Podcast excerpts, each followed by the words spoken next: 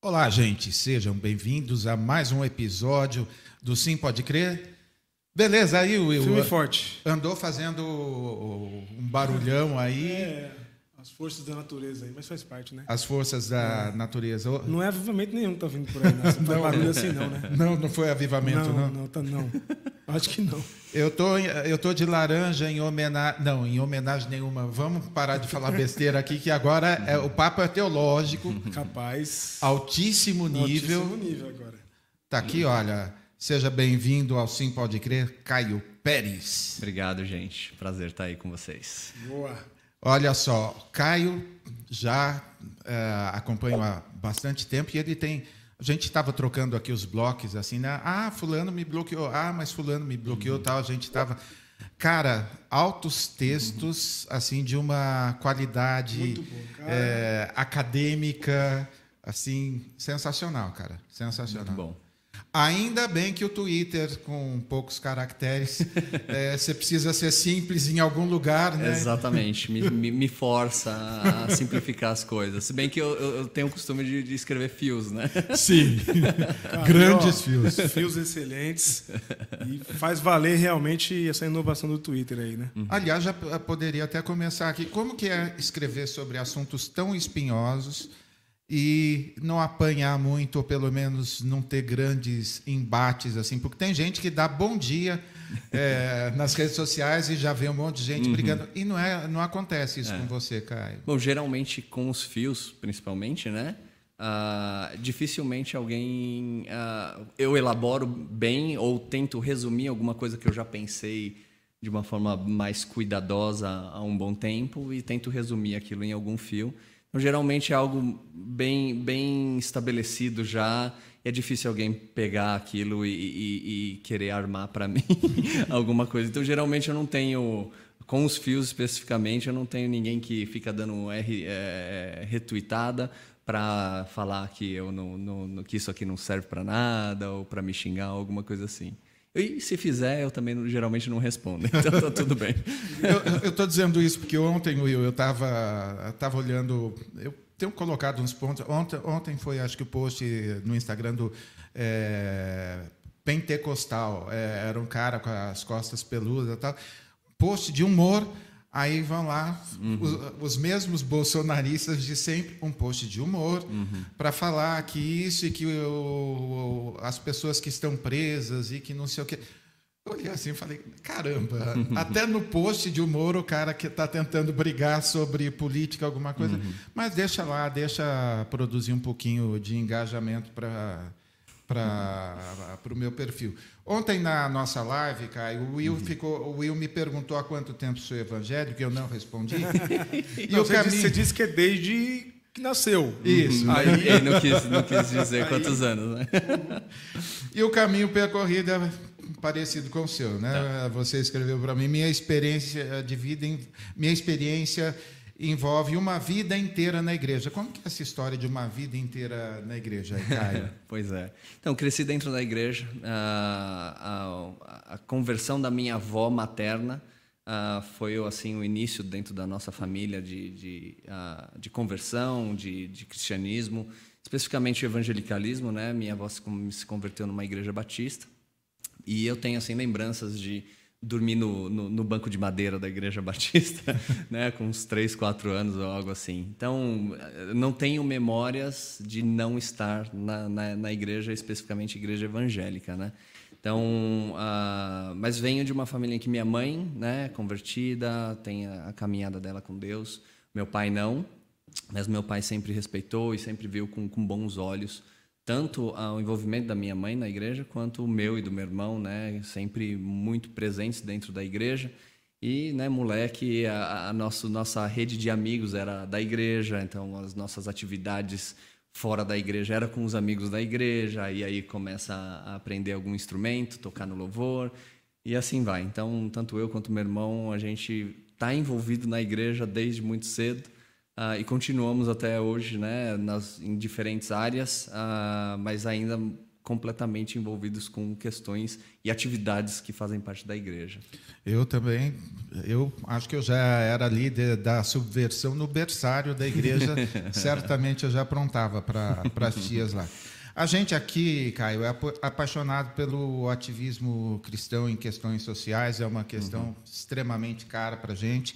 Depois do papo com você, a gente vai ter uhum. é, a diretora de uma ONG também. Legal. E você atuou com crianças e adolescentes em situação de risco e uhum. vulnerabilidade social, inclusive na Jocum, uhum. em Belo Horizonte. Como que foi isso? É, uh, eu, eu, começo a, a despertar assim, um interesse de conhecer melhor a tradição evangélica, conhecer melhor né, essa igreja e essa fé que nós temos, né?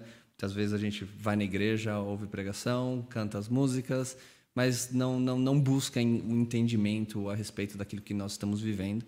E foi mais ou menos com uns 17, 18 anos de idade, começo a me interessar por essas coisas. Uh, e aí eu já começo, estou no segundo ano da faculdade de propaganda e marketing e falo, eu vou desistir e vou para um seminário. Aí, graças a Deus, fazia parte de uma igreja em que o Ariovaldo Ramos uh, dava estudos bíblicos, uh, quinzenais, mais ou menos. Que fantástico isso, E falei para ele, falei para ele, ah, vou, vou largar, vou largar e vou, vou fazer seminário. Ele falou, faz isso não. Grande Ari. É, foi, foi assim, foi resposta de Deus, na verdade, vejo assim, depois disso, do que aconteceu, foi muito importante não ter feito isso. Mas tudo isso para dizer que Uh, não desisti da faculdade de propaganda e marketing e ne, naquele momento já estava num relacionamento com a minha esposa hoje, né? Mas estava namorando com ela e ela holandesa. Uh, ela ia terminar a universidade e ia para a missão. Ela já tinha, ela já tinha vindo para o Brasil com 18 anos, uh, no Vale da Bênção, né? no Castelo Branco, Araçariguama. Ah, e foi lá que nós nos conhecemos. Na verdade, ela estava lá como voluntária, fazendo trabalho no, num projeto que eles tinham de. Chamava Cidade da Criança, se eu não me engano, com diverso, diversas casas para cuidar de crianças em situação de risco, né? Foram retiradas das suas famílias biológicas e sendo cuidadas lá.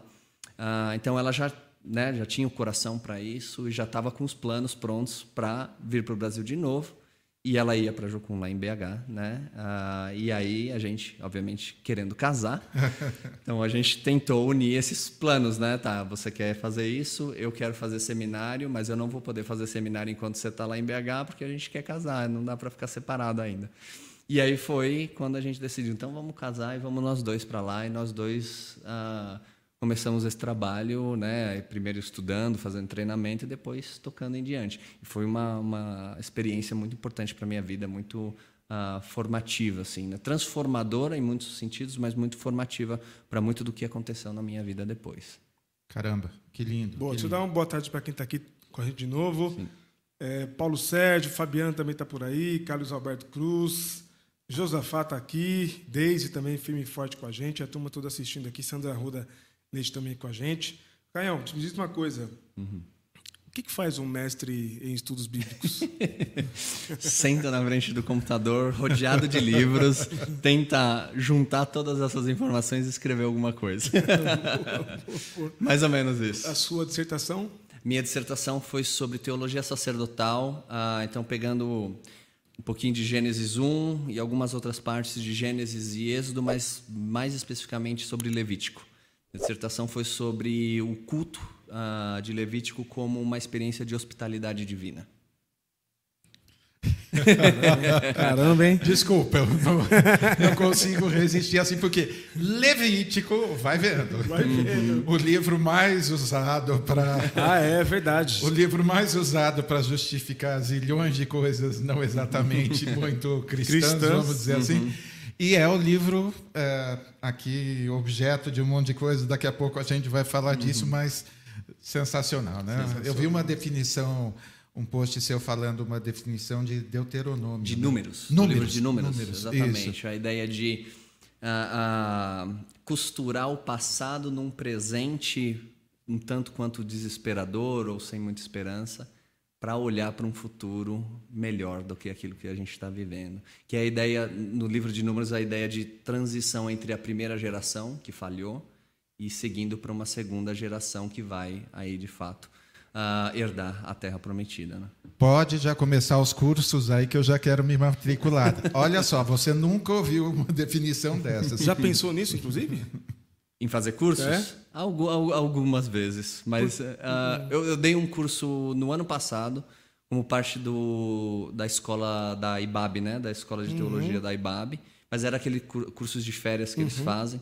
Então foi uma semana, foi em Levítico. Uh, mas eu, eu, não sei, eu, não, não, não, eu, eu sou muito mais de sentar e escrever. Eu, eu me sinto muito mais à vontade escrevendo do que falando, né? Uh, e câmeras, por exemplo, não, não, não me atraem muito. Esqueça, Esqueça que elas estão aí, isso aí. Mas é, é uma ideia, são coisas que ainda pretendo fazer em algum momento. Muito bom. Pá, deixa eu só dar um, claro. Um, rapidinho. Boa tarde para a Adriana, tá por aí também. Balbino de novo com a gente. E o Tiagão também. Tiagão, tamo junto. Um abraço, meu querido. É isso. Uhum. Olha só. Uh, hoje é 15 de fevereiro, talvez você esteja assistindo é, vários num dia bem diferente, mas hoje, 15 de fevereiro, as redes sociais ainda continuam repercutindo o chamado avivamento no seminário de Asbury. Uhum. O culto já dura mais de 160, 170, 180 horas. Como você classifica esse episódio? Estou sendo tentando ser jornalisticamente isento aqui. Episódio. Tá lá. Puxa vida. uh, primeiro, assim, um disclaimer, né? Assim, não conheço tão bem uh, o seminário de Asbury para poder falar sobre a história e como isso que está acontecendo nesse momento faz parte de um histórico desse seminário eu li em alguns fios, por exemplo, que eles uh, existia um histórico de avivamentos nesse, nesse seminário, nessa, nessa cidade especificamente, uh, mas eu não tenho conhecimento para poder fa falar em que pé que está esse, esse, evento específico dentro dessa história. O que eu, uh, como eu estudo Levítico, né, como eu estudo sobre festividades, cultos, e para mim a grande parte da minha pesquisa é a relação entre culto e rituais com ética. Né? No, no, caso especificamente do livro de Levítico, por exemplo, você tem a primeira parte do livro, capítulos 1 a 16, mais ou menos, né? Você tem uma parte bem cultica, né, sobre as instruções das ofertas, dos sacrifícios e tal. Você tem a segunda parte, que é sobre instruções de como viver na, na, na terra, como se dão as relações sociais, as relações econômicas, como cuidar da terra, né, esse tipo de coisa. E muitos estudiosos separam as duas partes de Levítico, até como se fossem duas fontes, duas traduções diferentes. Mas eu vejo um fio entre os dois, exatamente porque na minha pesquisa os rituais e os cultos, eles são formas de idealizar a vida cotidiana, ou seja, você sempre traz elementos da vida cotidiana para a liturgia, a fim de, a partir de uma experiência cultica com o divino, voltar para o cotidiano e, e, e, dar um sentido, um significado diferente para a experiência cotidiana, que depois vai informar de novo o culto e o culto vai informar de novo a vida cotidiana. Então, uma, uma via de mão dupla. Ah, quando eu penso sobre essa, esse, especificamente sobre esse evento, ah, o que está acontecendo é bastante limitado ao ambiente ah, né, de louvor, oração, adoração, obviamente de arrependimento, de algumas, algumas conversões até, mas principalmente de transformação de vida, algo que ah, para mim é muito importante, porque eu mesmo, nós crescemos dentro da igreja, mas em algum momento da, das nossas vidas aconteceu algo que nos levou a pensar, puxa, essa é uma virada de que agora de fato eu vou dedicar a minha vida a Deus e aquilo que Deus, aquilo que eu vejo que Deus está fazendo no mundo. Então, esse evento especificamente está bem limitado a, essa, a esse momento cultico, por assim dizer. Uh, e um, o, o, culto evangélico ele é muito limitado, ele não tem muita comunicação com a vida cotidiana. Né? Então, oração, cantar, o que, que você faz na sua casa?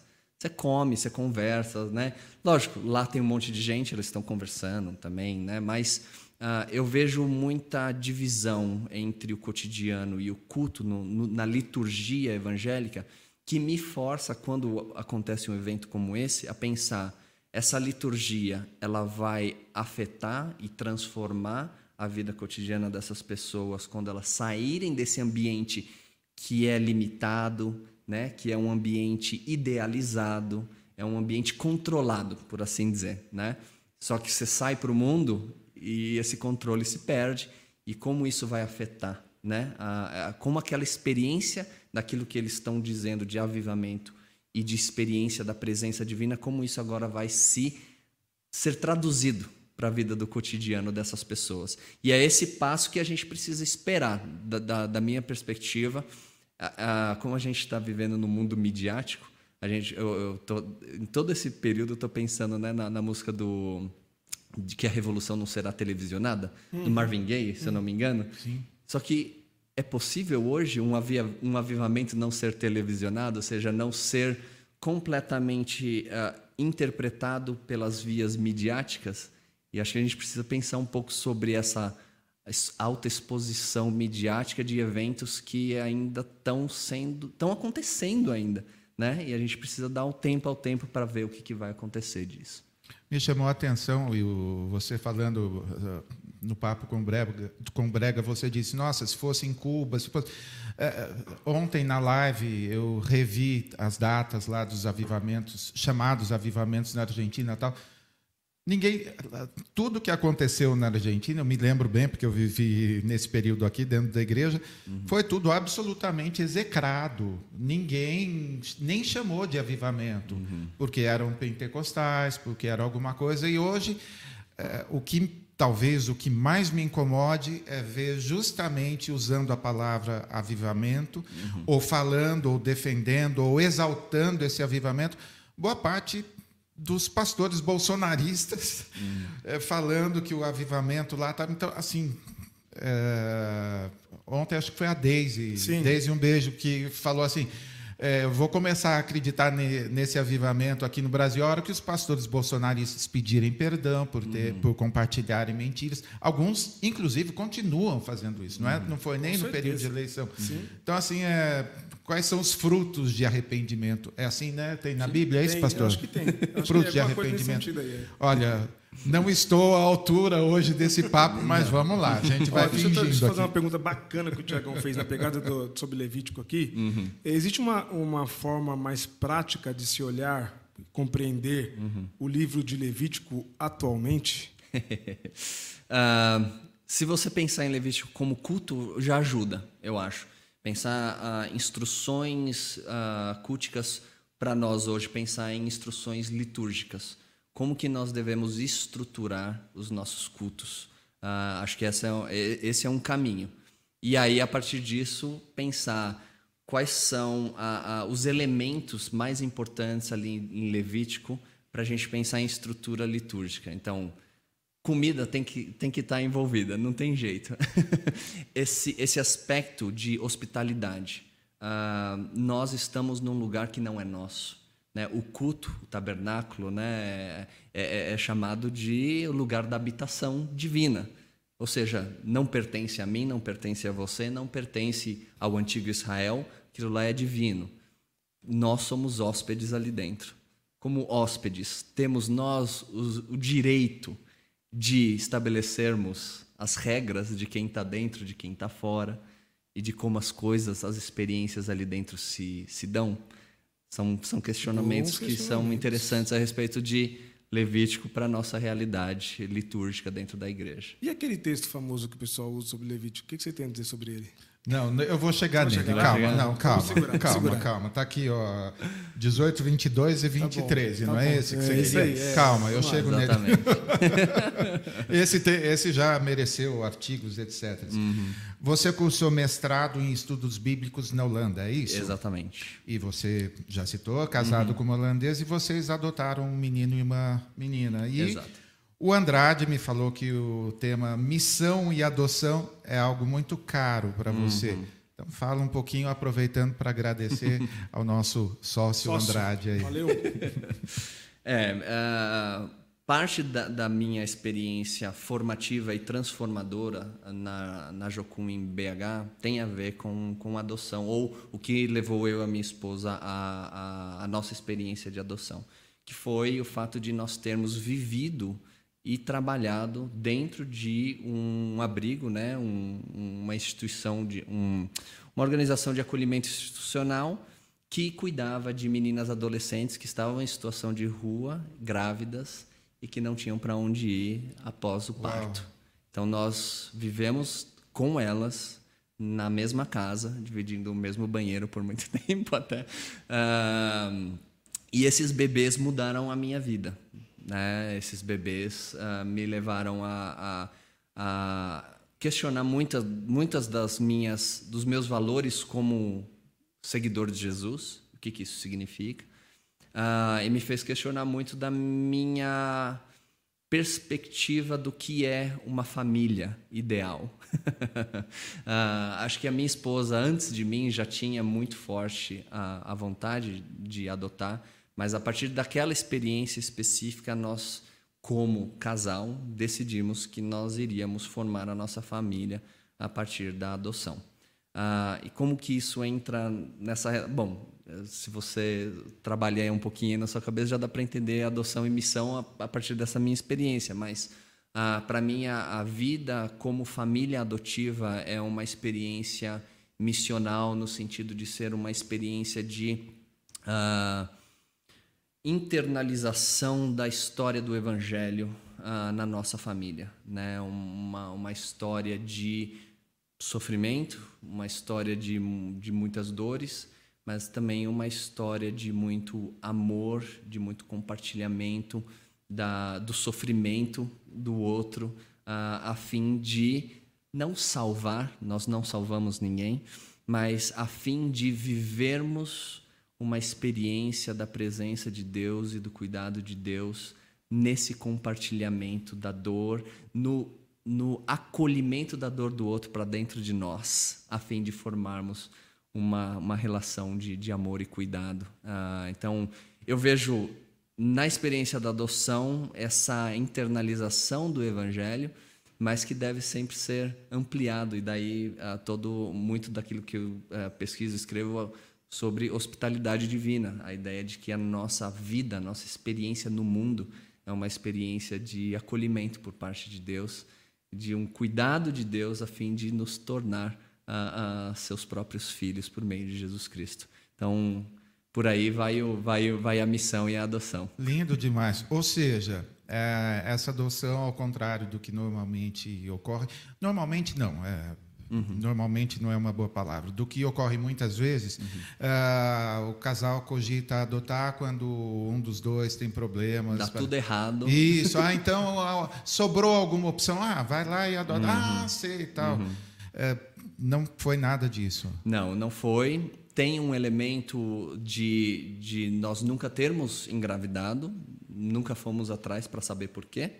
Uh, mas, a partir do momento que a gente percebeu que tornar a adoção como um plano B ou como a última opção de formar família não fazia sentido de acordo com aquilo que nós criamos e da experiência que nós tivemos, uh, a gente decidiu, então, essa é a hora, não tem que esperar, não tem que ver o que vai acontecer. Vamos, vamos fazer isso agora. Agora, Caio, uma coisa que me chamou a atenção enquanto uhum. você falava. Ah, o, boa parte dos religiosos ou dos cristãos, incluindo aí também os católicos, não, todo, todo mundo é pró-vida, pró-vida, anti-aborto, ah, uhum. mas esse tipo de trabalho de acolher é, moças grávidas, adolescentes uhum. grávidas, é, uhum isso raramente é divulgado. Eu uhum. várias vezes já abri nas minhas redes sociais após criticar esse tipo de ativismo que eu considero assim uhum. é, um, um, ativismo perverso quase, porque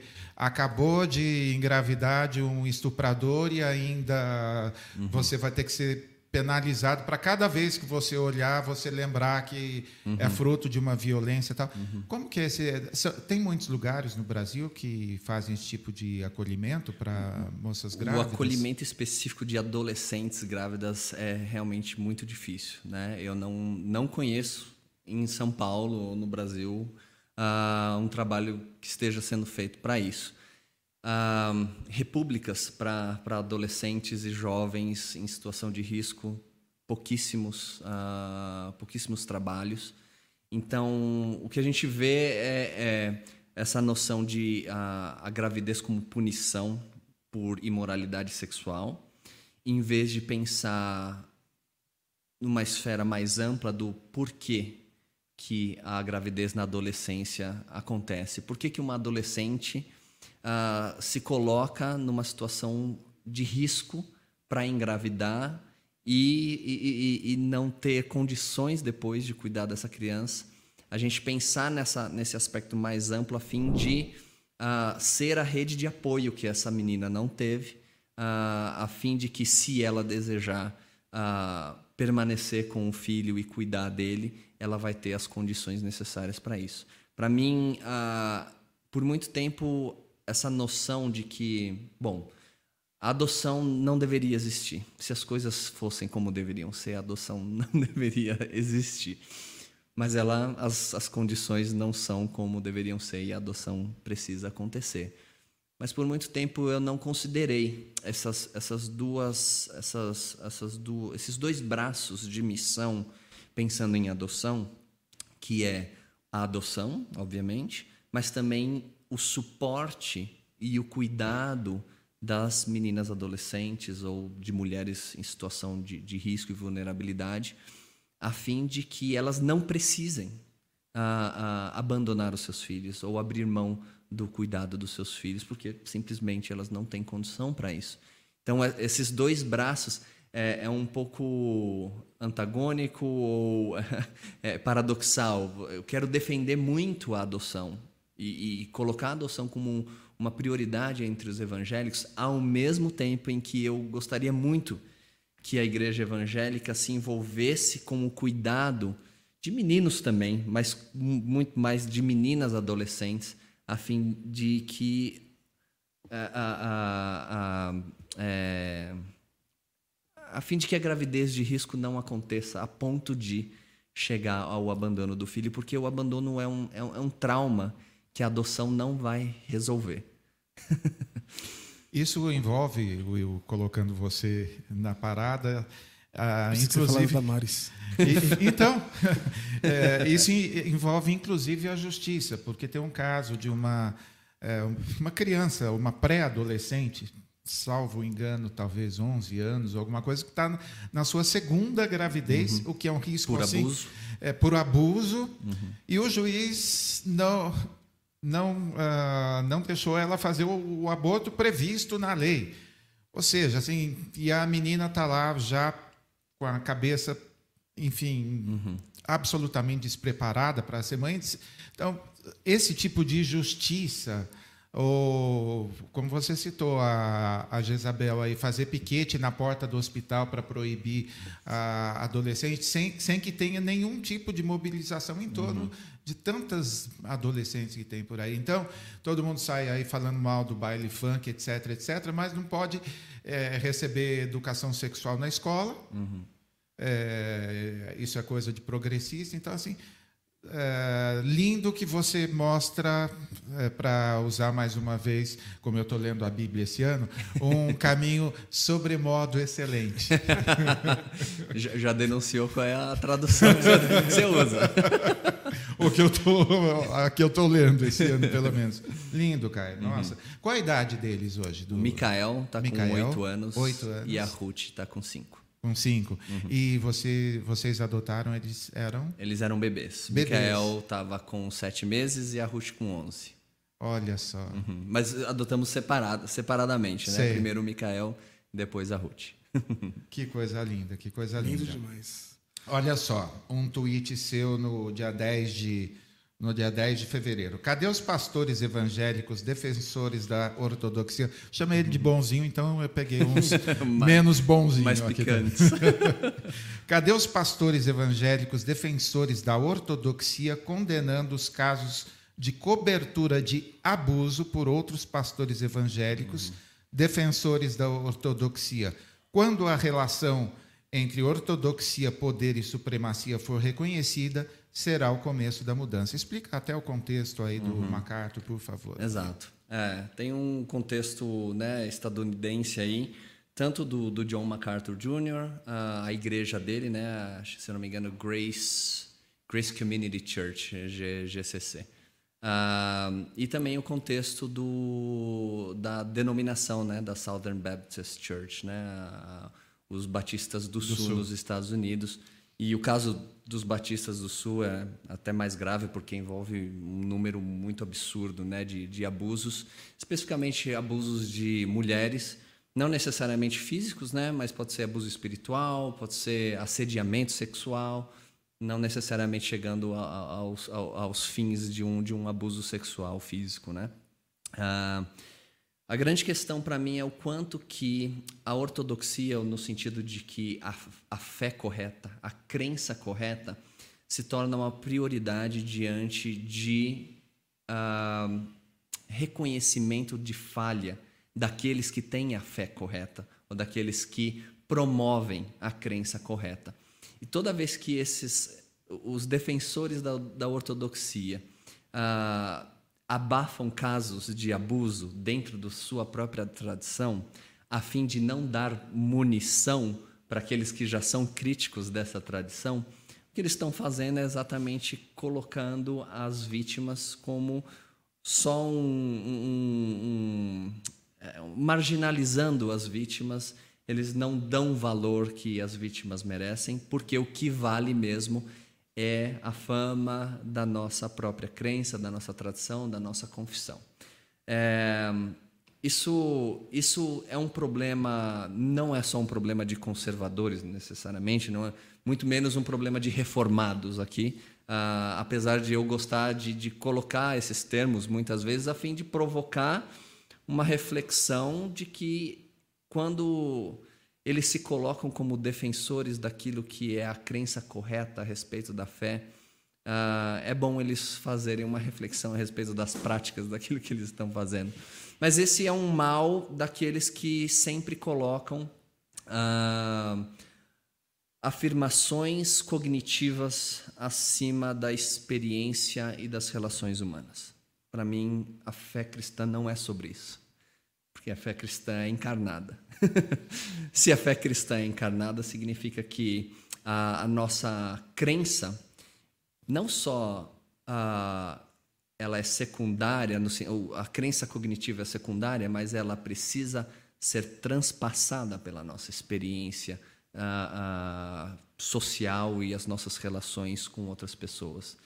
E quando né, acontece um caso de abuso dentro da nossa tradição, uh, e você prefere defender a sua ortodoxia em vez de defender a vítima, o que você está fazendo é tendo uma fé anticristã, porque é anti-encarnação. É, é ela não está sendo informada pela experiência da vida daqueles que são mais vulneráveis, que é aquilo que Deus fez.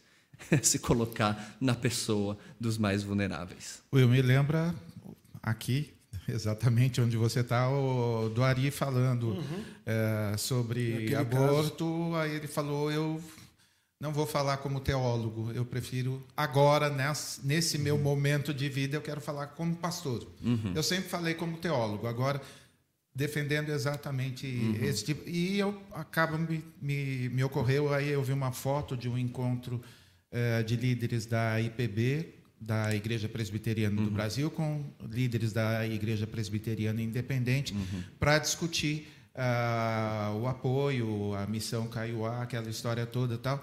E assim, até agora eu ainda não vi nenhum tipo, de, nenhum tipo de declaração. Mas se fosse alguma coisa, por exemplo, em relação à política, assinar uma carta Sairia de apoio. Rapidinho, né? Já estava todo mundo discutindo, já estava uhum. todo mundo falando. E quando é a vida quando envolve crianças, uhum. quando envolve. É, assim, dói até de lembrar das fotos, as coisas. Não é mais prioridade. Uhum. Agora, se é a tal da ortodoxia, se são os princípios, se são os valores, uhum. alguma coisa, tudo acaba ficando menor. Uhum. Não foi para nada disso que Jesus, é, cristianismo para isso seria empobrecer é, de uma forma assim, é, enfim, que coisa. Uhum. Isso é filosofia, né? Faz, ele vai falando e já a gente fica pensando, pensando, pensando, pensando. A Deise está dizendo aqui que seu relato é muito bonito, lindo. Uhum. O que eu acho mais impressionante na adoção é que os pais, os pais aprenderem a amar alguém que chegou sem um tempo de gravidez, da gravidez. Uhum. A maternidade e paternidade é uma tarefa que exige tanto de nós, né? É o, Sim. é o- a fala da Deise. Você foi missionário por quanto tempo na Holanda? Na Holanda, eu não- eu não- a gente não estava envolvido em missão. A gente ficou dois anos na Holanda, que foi só o tempo para eu fazer o mestrado, né? Tá. O, o período do mestrado foi dois anos. Ah, mas na Holanda, nós ah, a, a moradia, todo o sistema de moradia na Holanda é muito difícil. País extremamente populoso. Tem fila para você alugar casa, tem fila, ah, especialmente porque tem muito aluguel social, ou seja, muita propriedade estatal ah, que é alugada para as pessoas. É uma forma que o governo tem até de, de acertar a, a- a conta de quem precisa e Tá muito comunista essa Holanda. ah, aí, mas né? é. é, é bem, bem socialista a Holanda, em vários sentidos. Isso porque isso vem de, de um tempo atrás, né? Mas ah, o que nós fizemos? Nós precisávamos, obviamente, de uma moradia. Eu fui estudar na Universidade Livre de Amsterdã, ou seja, em Amsterdã, que é o lugar mais caro, mais populoso da Holanda, sem condições de morar em Amsterdã. E a gente foi atrás de, de contatos de missionários para ver se alguém tinha algum lugar para alugar, né, por meio de contato pessoal, ou organizações missionárias. E a gente foi em 2016 para a Holanda, no meio de 2016. Em 2016 foi o pico da crise do- de refugiados sírios. E não só sírios, né? Tinha muitos afegãos, muitos eritreus, ah, mas ah, o que, que aconteceu? Tá, tinha uma organização missionária que ia cuidar de refugiados adolescentes que vinham sem os pais, sozinhos para a Holanda.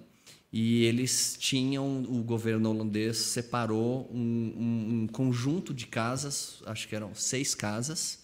Era, era um conjunto maior, mas para os adolescentes era um conjunto de seis casas. E eles deram duas dessas casas para essa organização missionária que iria acompanhar esses meninos nessa, nessa nova vida deles na Holanda e também em aspectos judiciais, até de trazer a família né, deles do, do país de origem. E nós fomos morar em uma dessas casas. Uau. Então, nós não era um trabalho integral, nós éramos o que eles chamavam de bons vizinhos, né? a fim de também acompanhar os meninos ah, no dia a dia deles, com coisas básicas que a gente nem pensa, como qual é o dia de pôr o lixo para fora, Olha só. ou onde guardar a bicicleta, todas essas coisas que as, ah, ah, são que a gente não pensa, mas que se você erra na Holanda o pessoal vai te puxar a orelha. Olha, só. Então nós moramos dois anos nesse conjunto de casas, acompanhando esses meninos. Também foi uma experiência, ah, porque é um tipo de, de experiência missionária e com pessoas ah, de vulnera- com, em situação de vulnerabilidade social, de- bem diferente do nosso trabalho no Brasil, né, nas favelas em ruas. ah, e conhecer essa realidade do, do- da migração forçada, do refugiado, de, de, de migração de guerra mesmo foi também ah, abriu muito a nossa cabeça para muita coisa foi bem interessante Aí, nesse sentido, é, a pergunta que eu tinha para te fazer é a seguinte: Uhum. é, o que, que você, qual é a sua compreensão, sua leitura, sua crítica quanto à Europa, e, por exemplo, a Holanda, a Holanda quanto à, à fé protestante, Uhum. à, à fé evangélica? Porque muita gente critica e diz que é, lá morreu, lá né, Uhum. acabou. As igrejas viraram, as igrejas viraram plu- casas noturnas, noturnas, etc. etc. sim é, assim se você pegar a estatística de fato a, a, a diminuição do número de fiéis né ou de pessoas que de fato vão à igreja diminuiu muito né Ah, é ponto de discussão lá na, na, na, na- primeira no primeiro evento que eu fui da, da universidade era exatamente sobre uma pesquisa que eles fazem de 10 em 10 anos para ver a questão de, de, eh, de crenças religiosas dentro da Holanda. E, e, de fato, assim, os números são bem claros que é isso que está acontecendo. Por outro lado, você tem cristãos ainda muito muito comprometidos e, e- e com missão até. Então, por exemplo, eu morei numa cidadezinha chamada Barneveld, que era é, é, na Holanda você também tem um tipo de Bible Belt, como nos Estados Unidos. Ah, é? Então, assim, um- uma, uma sequência de cidades muito, muito ah, ah, religiosas, mas é, no caso lá reformados, né? Bem reformados. E Barneveld é uma dessas cidades. Então, em Barneveld tem as duas maiores igrejas reformadas da Holanda. São lá. Igrejas, eu fui lá uma vez ah, com aquele, com, com o órgão de, de, Órgão de de- tubo. de tubo gigantesco sabe? Assim, uma, uma coisa que a gente não vê por aqui, assim, bem impressionante. Mas estou ah, falando isso porque ah, existe um tipo de preconceito cultural entre os reformados.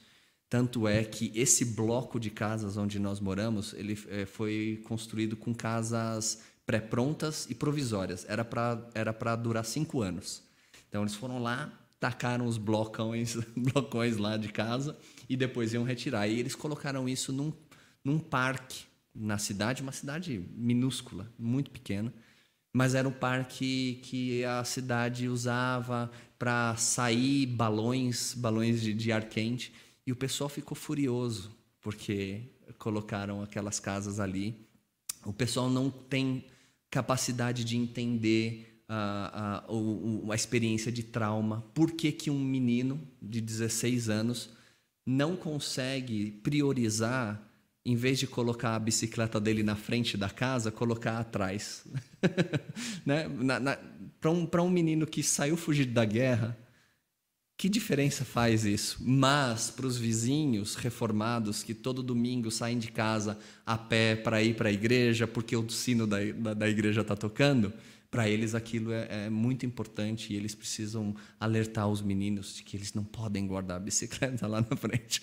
Ou coisas bobas, como, por exemplo, uma família síria que construiu um negócio. Então, não, é, não era uma família que veio dessa, dessa crise de refugiados mais recente, mas uh, anteriormente, e que fez um negocinho lá de restaurante chamado Babilônia. E aí os reformados piraram, né? Porque Babilônia não pode, né? Babilônia é inimigo do, do povo de Deus, né? Então existem algumas coisinhas muito bobas de preconceito, uma falta de empatia, não só com estrangeiros, mas falta de empatia com aqueles que que estão saindo fugidos para simplesmente salvar suas próprias vidas. Uh, mas também, e aqui um lado positivo, nós, atrás desse bloco de casas, tinha uma igreja reformada também, mas é uma dessas igrejas reformadas um pouco mais liberais, que tem bar. Na igreja tinha um bar. tinha bar e uma mesa de sinuca. Olha só. Mas essa igreja, ela, uh, ela organizou uma noite toda quinta-feira de um jantar comunitário com esses refugiados e aí um, uma coisa muito legal, uma percepção muito boa que, que vale a pena mencionar. Não é, e aí que tem a ver com hospitalidade, e nós nos vermos como hóspedes e não como anfitriões. Eles organizavam e permitiam ou convidavam os refugiados a eles, a eles mesmos cozinharem. E aí ia a noite da, da, da, da, culinária síria, a noite da culinária afegã, a noite da culinária isso ou aquilo. Que legal. Um, um nível de, de permissão de agência para os refugiados que é extremamente importante para quem vem de uma experiência de trauma, onde toda a sua agência foi limada, né? você foi, se, foi colocado numa situação sem controle nenhum a respeito da sua própria vida, e eles tiveram essa percepção de dar a esses refugiados agência, cozinhando para eles. E isso é entender a igreja como casa de Deus, em que eu não sou eu que mando, eu, vou, eu, eu mando qual é a comida que nós vamos comer e você vai se submeter à nossa cultura, mas se dispor a estar aberto à cultura dos outros, a aceitar os outros dentro da, da casa de Deus. Então, foi uma experiência bem Fantástico. interessante, com coisas negativas, mas algumas positivas que fizeram a diferença que valeram a pena. Fantástico, Muito fantástico. Bom. Quem deita na cama com quem? tá bom esse título Eita aí? Lasqueira. aí quem deita na cama com quem? É uma discussão sobre homossexualidade em Levítico 18, 22 e 20, 13. Esse é o título de um texto seu que saiu na revista Zelota. Uhum. Olha só. Os caras, os caras têm, nossos amigos têm muito bom gosto em quem eles chamam. E agora é é, o desafio, tá, Caio? Porque uh, um texto longo, uhum. um texto uh, acadêmico, técnico, Sim. não sei exatamente qual a forma, mas eu queria que você resumisse um pouquinho, mesmo, uh, só vou salientar assim, algumas coisas eu nunca havia lido, uhum. algumas ideias que você explora, por exemplo, Olha, num trecho em que você fala em quase todas as alternativas de interpretação, o silêncio da lei em Levítico sobre atos sexuais homoeróticos entre mulheres é um obstáculo. Então, queria uhum. que você tentasse uh, explicar um pouquinho dessa, dessa visão toda do quem deita na cama com quem. Pode fazer corte disso daí, que eu sei que vocês vão amar essa parte aí.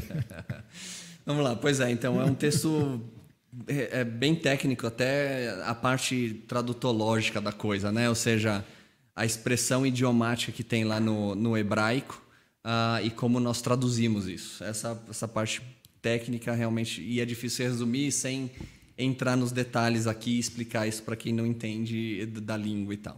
Uh, mas você trouxe essa, o tema específico de não existir uma proibição de relações homoeróticas entre mulheres. Eu acho que isso vai nos ajudar aqui a, a pincelar o, o, tema específico.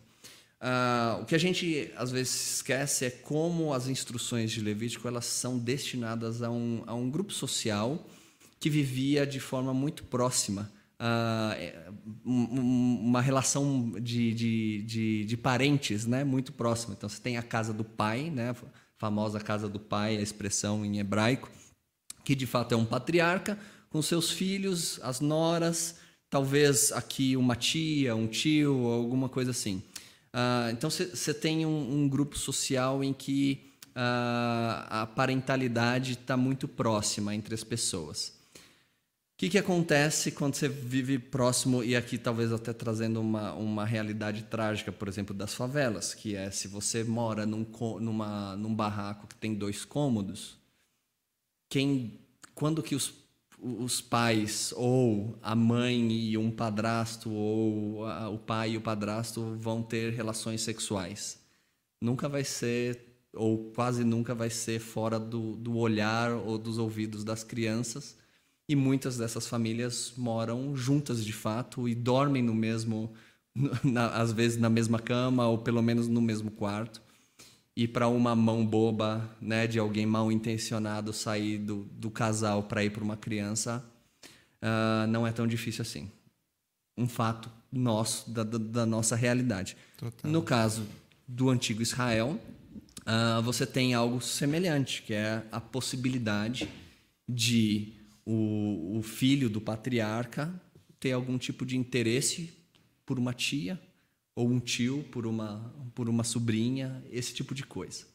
Ah, então nós temos assim, se você olhar te, o texto de Levítico 18 e Levítico 20, você vai ver que ele está tentando instruir a, a, o que é legítimo em parcerias sexuais dentro dessa dessa composição uh, de, de, de, moradia e de, de, de parentalidade.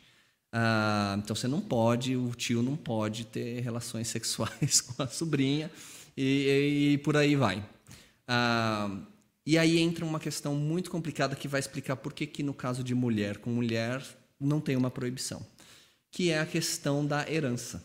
Né? Qual é o Assim, existe obviamente uma questão de moralidade quando você pensa nas relações de, de, de, de parentes e de, não, de proibição de, de relações sexuais entre parentes que tem a ver com moralidade, mas tem um aspecto econômico uh, muito determinante também, que é a ideia do quanto que a propriedade de terra está relacionada com a parentalidade, né? É, é hereditário, né? Passa de pai para filho, um pedaço de terra que, que acontece se, dentro dessa mesma família, você tem um herdeiro que é fruto de um relacionamento sexual entre a, a, um tio com, com a sobrinha, ou entre.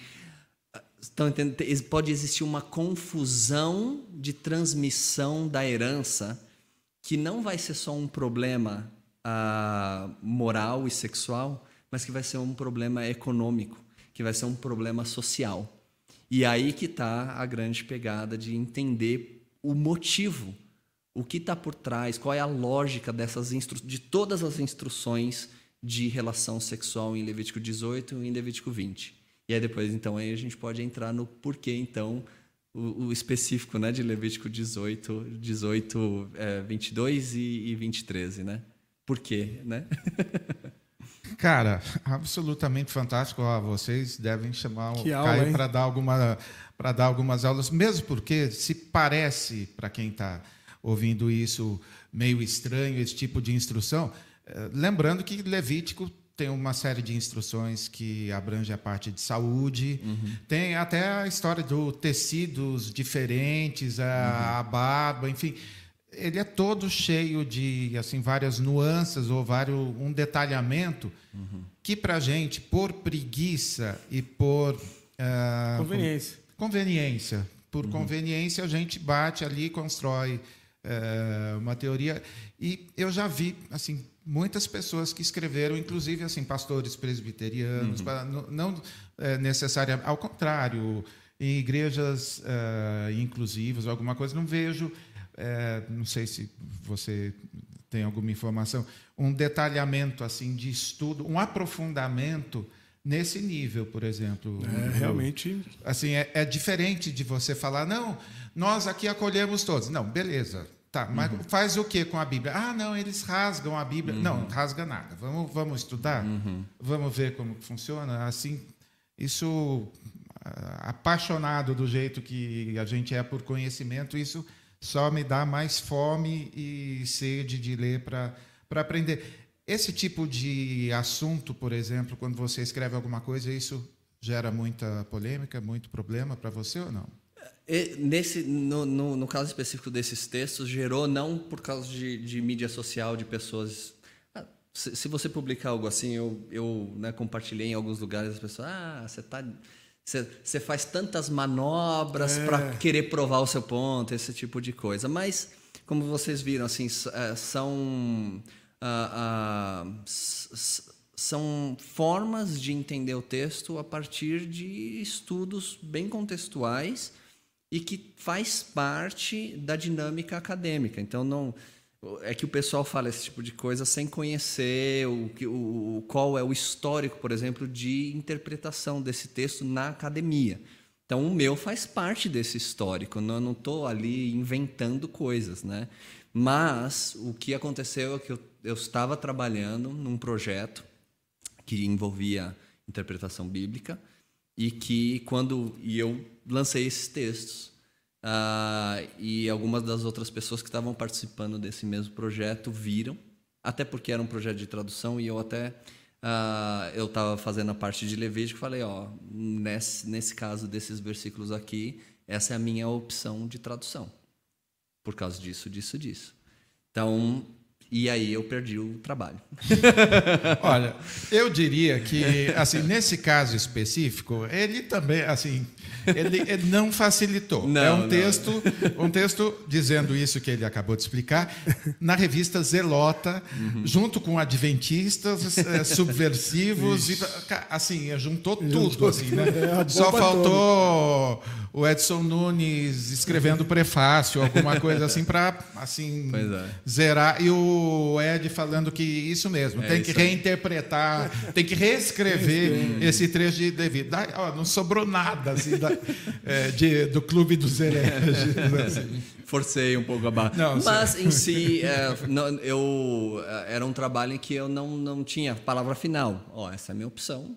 Tudo bem, você quer aceitar, não quer aceitar, tudo bem. Mas, né, eles acharam por bem, pro bem do, do projeto, não ter o meu nome envolvido nisso. E tudo Já bem, teve, eu, eu entendo. em função desse tipo de posicionamento seu, por exemplo, ah, editoras já não é esse aqui não dá para traduzir porque Uhum. porque essa coisa de isenção é igual quando você acredita assim que existe um site, um jornal que não tem posicionamento. Ou acredita que exista juiz imparcial. Hum. Isso. é. Não, não. É, somos aqui a gente é parcial assumidamente, Claro. né? cada um assume aquilo, aquilo que pensa. A diferença é que a gente ouve com muito respeito quem pensa diferente. Mas é, a gente sabe que é, segmento editorial, por exemplo, Sim. não precisa ser dessa linha porque vai que num trecho lá ele em vez de mandar os sodomitas para o inferno, vai falar que não é sodomitas, que a palavra é não sei o quê. Exato. Tem, eh, sofreu esse tipo de. Ahn, eu, eu não sofri pessoalmente com isso, apesar, assim, ah, perdi trabalho, assim, de... Caramba. É, mas, de novo, porque eu não ajudei, né? então você pega uma obra, estava traduzindo uma obra e fala: não, não é possível que, que vocês vão deixar passar isso. Não, não dá para publicar esse tipo de material, é muito simplista ou não faz sentido. E aos pouquinhos, né, você vai, vai desgastando a relação e aos poucos a, acabei me desligando assim desse trabalho específico de tradução. Uh, mas, por exemplo, eu já tive convite de consertar obras, né?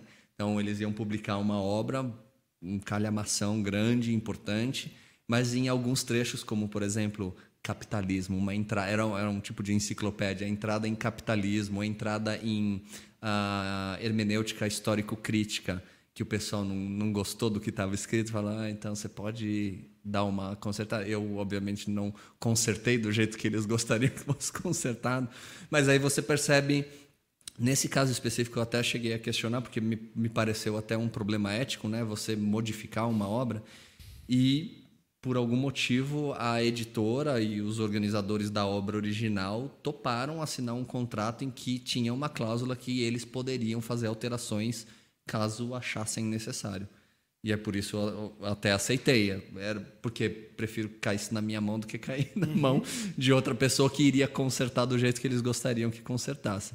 Então, você percebe é, é, esse tipo de, de dificuldade no, no, no, mundo editorial evangélico brasileiro é bem, bem complicado. Como eu vivi muitas vezes, inclusive vendo em vários lugares obras sendo vetadas depois de prontas, etc., etc., é, quero aproveitar para Uh, não só exaltar a sua coragem desse tipo de posicionamento, como fazer uma oração pública pedindo a Deus que jamais uh, deixe o seu bolso ser prejudicado por você assumir esse tipo uhum. de posicionamento, porque a gente precisa de gente exatamente. Agradeço é, por isso. Assim, porque uh, como funciona nas editoras? O conselho editorial acha assim que é tipo quarta pessoa da Trindade. Nós sabemos o que o brasileiro precisa, uhum. o que o evangélico brasileiro precisa ler. E com uhum. isso, nós somos uh, não poupados. Eles acham que é poupados, mas nós somos privados de conhecer outras uhum. teologias, de Exato. conhecer uh, outras referências. Então acaba vindo aquele leite coalhado estadunidense para combinar, ó, pegou a referência. É, e aí cria-se isso que a gente está. Hoje, o que nós vivemos na igreja é fruto também da miopia das editoras. Uhum. Eu me incluo uh, no rol de culpados aí. Pode colocar mais uma cruz. Então, uh, super legal ressaltar uhum. isso. Mas vamos falar de punk rock, é isso mesmo? Como que é a história aí? É, como que é essa história aí de música gospel? alternativa, especialmente punk rock. Tem emo aqui também, parece? Tem, lugar. tem emo também. olha aí, olha aí. Conta pra gente aí, cara. Então, música sempre foi assim um, uma parte muito importante da minha vida, inclusive da minha trajetória de, de Você caminhada toca com Deus. o quê? Eu tocava contrabaixo, contrabaixo, mas faz anos que não, não põe a mão porque então tá só no teclado agora, mas teclado do computador, né? Sim, ó. uh, mas por muito tempo toquei em banda de louvor, uh, tentando trazer umas influências de, de punk rock, né, para louvor. Aí isso. Na Igreja Batista, tentando fazer isso? Essa era, uma, era outra igreja, uma ah. igreja, uma igreja sem, sem denominação, assim, uma igreja livre, e era um pouco mais fácil. Mas quando chegou na parte de missão e pensar em missão, aí o pessoal me limou também. ah, então, música sempre foi assim parte muito importante da minha vida, que inclusive é, é, é o que me levou a casar com a minha esposa, até, né? Minha esposa também curtindo punk rock, estava com uma camiseta de uma banda que eu curtia demais. E aí meu olho brilhou na hora, né? então toda essa minha caminhada missionária é por causa de uma camiseta de uma banda de, de, de, de punk rock cristão. Olha só. Uh, mas então, e, e, eu gosto, não gostava muito antes de, de, de streaming de música, muito antes de, de qualquer coisa digital de música, lá nos primórdios da internet, em 96, no Alta Vista, bus Alta Vista. buscando bandas a, a partir daquelas que eu já tinha aprendido a gostar, procurando outras bandas para conhecer e para curtir. Então, música tem, tem feito parte da minha vida e eu curto demais punk rock, todo tipo de música alternativa ainda evangélica, mas hoje já, já consigo ampliar mais. Já, quando adolescente eu já ampliava mais isso, mas hoje em dia até menos limitado. Né? Aliás, é bem legal isso que tem alguns pastores, eu não vou me lembrar agora, mas que curtem muito rock e eu vejo no Twitter alguns trocando é, bandas favoritas, uhum. músicas, uh, clássicos do rock, enfim caramba, né? Uhum. Passamos dessa, dessa fase, né? De aqui, é, lá, enfim. Secular e cristão. Secular e cristão, assim. Ô, Caio, geralmente quando alguém diz assim, o que, que você faz da vida? Ah, eu sou músico. aí, eu sou músico. Aí eu, como, é que você, como é que você come então, né? Aí você se identifica como teólogo. Uhum. E aí? Cara, sabe, essas são as perguntas mais difíceis, cara. Porque você, bom, você tá na, meus filhos vão para a escola, né? É tão fácil perguntar para alguém, ah, que você faz? Eu trabalho no escritório uhum, disso, fazendo isso. Total. Aí quando vem a pergunta, o que, que você faz? Eu falo, meu, como que eu vou explicar isso aqui? Ele me perguntou isso antes da gente chegar aqui. Ah, então, como que você faz? É, então, não faço. é esse o trabalho. Ah, é esse o trabalho. Ah, entendi. Profissional? É, profissional também. Agora é a tua vez, pronto. Vamos lá, então. Devolvi.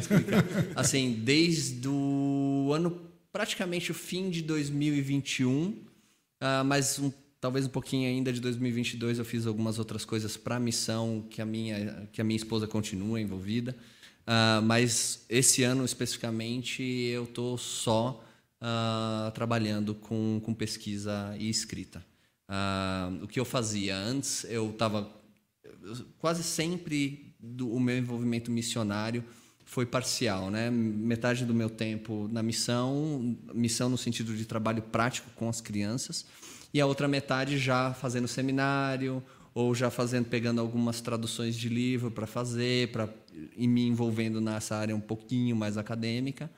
Uh, e quando fui para Holanda, né, é, full time, só tempo integral, estudando, fazendo pesquisa. Uh, então sempre foi meio compartilhado assim essa parte de missão prática com as crianças e a parte de estudo e a parte mais acadêmica. Uh, e eu sempre tentei manter. É, é, é, uma, é difícil manter a tensão entre essas duas, esses dois mundos diferentes. Na minha, esses dois mundos se convergem quando eu escrevo ou quando eu pesquiso os temas que eu abordo. Sempre vão para esse lado de questões de justiça, questão de, de relacionamentos sociais e tal. Uh, mas, aos poucos, quando eu estava muito envolvido com as crianças, eu ficava, nossa, essas crianças me dão trabalho demais. E quando eu estava muito envolvido com a parte de pesquisa, eu falava, nossa, eu preciso fazer alguma coisa prática com as crianças. Uh, então, assim, na prática da coisa era existia uma tensão. Uh, mas aos poucos, principalmente depois que eu voltei da Holanda, apesar de eu voltei da Holanda do mestrado, eu trabalhei seis meses em tempo integral dentro de um centro comunitário onde hoje né, minha esposa também trabalha e tal. Uh, então fiquei lá em tempo integral por seis meses. Mas depois disso foi aos poucos surgindo oportunidades aqui e ali, muito de nem tanto de dar aula, mas de fazer pesquisa, de escrever. E eu fui fazendo essa transição e hoje eu estou só pesquisando e escrevendo. Aí você pergunta, de onde vem o dinheiro, né? Você come como? ah, felizmente, muitas das pessoas, porque eu e minha esposa a gente está envolvido em missão desde 2006, então é um bom tempo.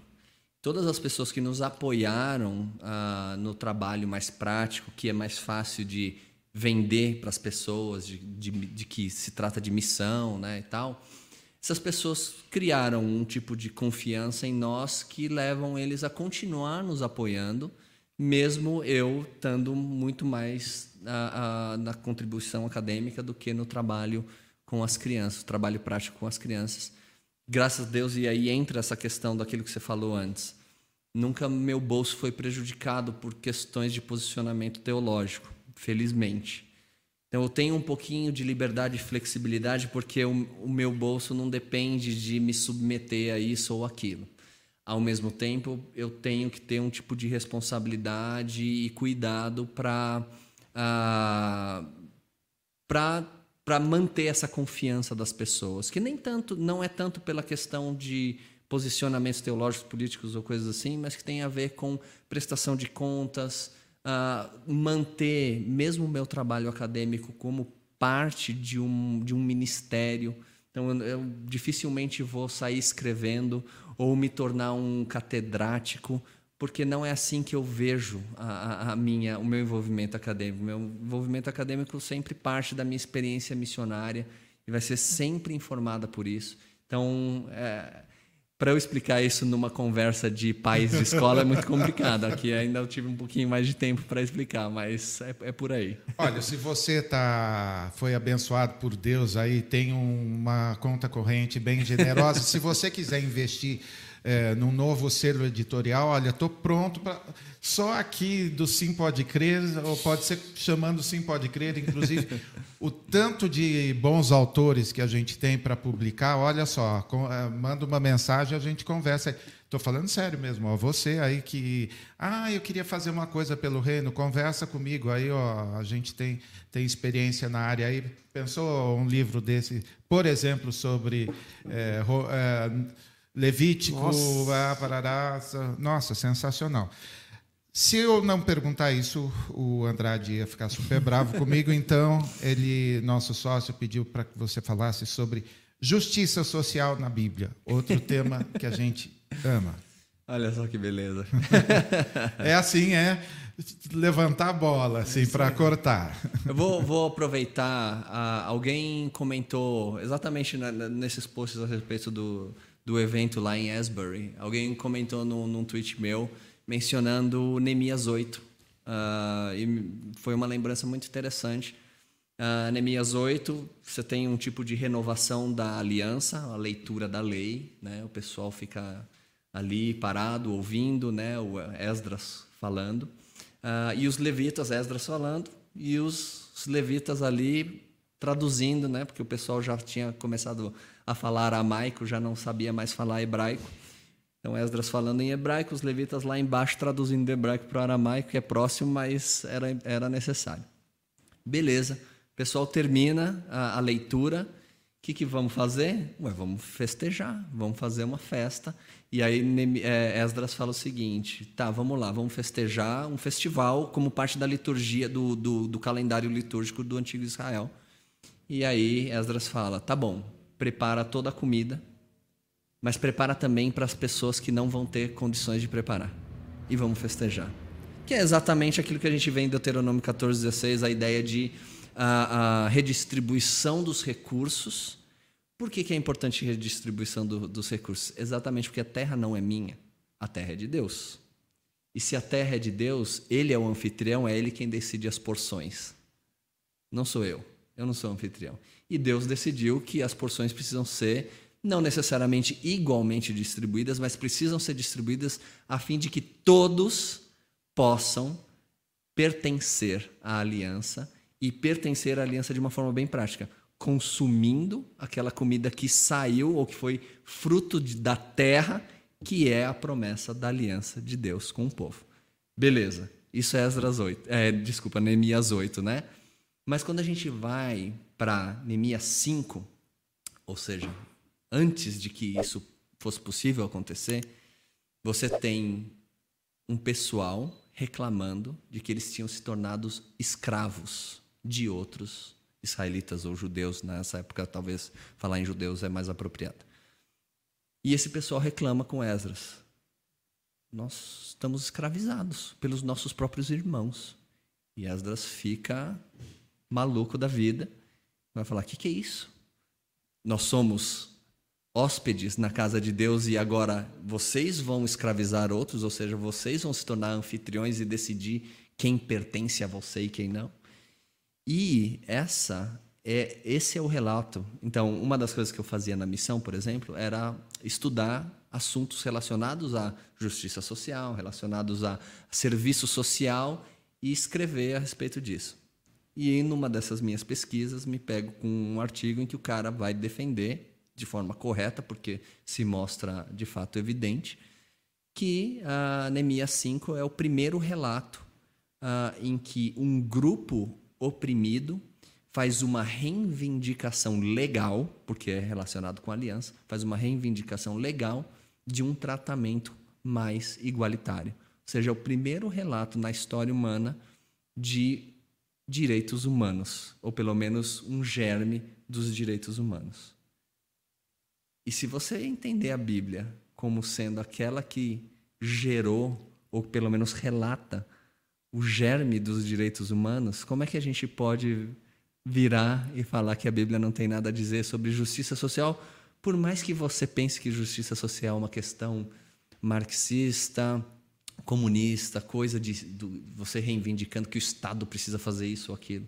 Não, é um valor, um valor bíblico e que determina a renovação ou não da aliança do povo com Deus. Cara, me deixa sem fôlego. Sensacional, sensacional, cara. Nossa, tô me lembrando, eu, deu, eu consegui dar uma olhadinha num tweet do Caio Marçal agora à tarde, é, ainda provocado pela história do avivamento uhum. e citando as consequências sociais de alguns avivamentos. Do avivamento wesleyano, do qual Isso, o seminário exato. de Westbury faz parte, é um seminário metodista. Né? Exatamente. Uhum. Ele cita em dois momentos diferentes as consequências sociais. Uhum.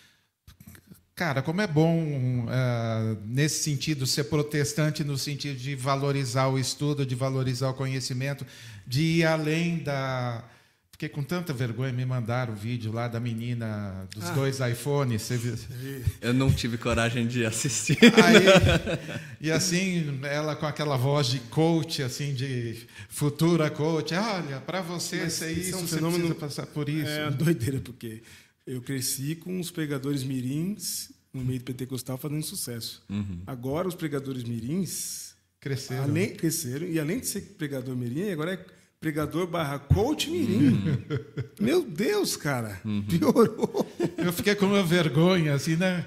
É, e é legal a gente colocar isso aqui, porque o papo estava tão intelectual que a gente tem que colocar o TikTok aqui é, também. Claro, claro, claro. Caio, olha, estou absolutamente enlevado. Vamos caprichar no, caprichar no vocabulário e assim. Uh, espero que a gente tenha assim, um montão de oportunidade de conversar mais sobre isso as, todas as nossas redes uh, e as portas do nosso coração estão abertas para receber um pouquinho de todo esse conhecimento uhum. que, uh, que você tem. Parabéns pelo estudo, pela família. Você não falou o nome da sua esposa? Dorothy. A Dorothy, o Micael e a Ruth. Exato. Então, que sua família seja assim grandemente uhum. abençoada por Deus uhum. e que a sua presença nas redes sociais se multiplique a cento por um, porque a gente precisa de gente desse jeito. Uhum. É, nós nos sentimos muito sozinhos, às vezes. Uhum. Qualquer bom dia de um determinado segmento tem lá, e a gente briga, às vezes, por causa de uma vírgula. Né? Uhum. Não, aqui não deveria assim, não, mas fulano isso, fulano aquilo tal. E é super... É, uh, encorajador ter pessoas como, como você lutando por valores que a gente uhum. acredita. Então, é isso. Né? E uma certa confusão santa na cabeça dos fundamentalistas, que adoram dizer que a gente, por pensar diferente, abandonou e rasgou a Bíblia, jogou a Bíblia para fora e uhum. ignorou, descartou a Bíblia. Muito pelo contrário. Uhum. Né? Isso é só para mostrar o quanto a gente tem uhum. respeito, reverência, considera. É uhum. para como dizia meus tempos áureos, em Priscas Eras, Sérgio Pavarini. Priscas Eras é. é. bem antigo, né? Eu ainda preciso ver seu RG direito aí para ver se você não está não tá mentindo, viu? Mas a gente acabou de dar uma bicuda na cara do cão aqui. Não só a gente valoriza, como estamos nesse ano de 2023, ah, lendo a Bíblia 365 da Mundo Cristão. Isso aí. Você está em que livro mesmo? Eu, já, eu, ainda estou ainda no dia 29 de janeiro, alguma coisa assim. 29 de janeiro? É, Chegou em Levítico já, que é, é o, o já, obstáculo. É, acho que não, acho que não, não. Não, 29 de janeiro ainda não. Não. Olha, eu nem lembro, porque eu estou no dia, acho que 14 14 tá em março, de março. Né? Olha eu tô, no 14, eu tô em mas 14 eu, de mas março. Mas eu tenho que cumprir até dia 31 de dezembro. Se eu chegar em 31 de dezembro, o hum. galardão é mesmo. É a, é a, eu não perco a oportunidade de, de provocá-lo com isso aí, uhum. mas estimulo você a amar e ler ou reler a palavra de Deus, fora que é um belo exercício de disciplina também. Opa, Certamente. com certeza é.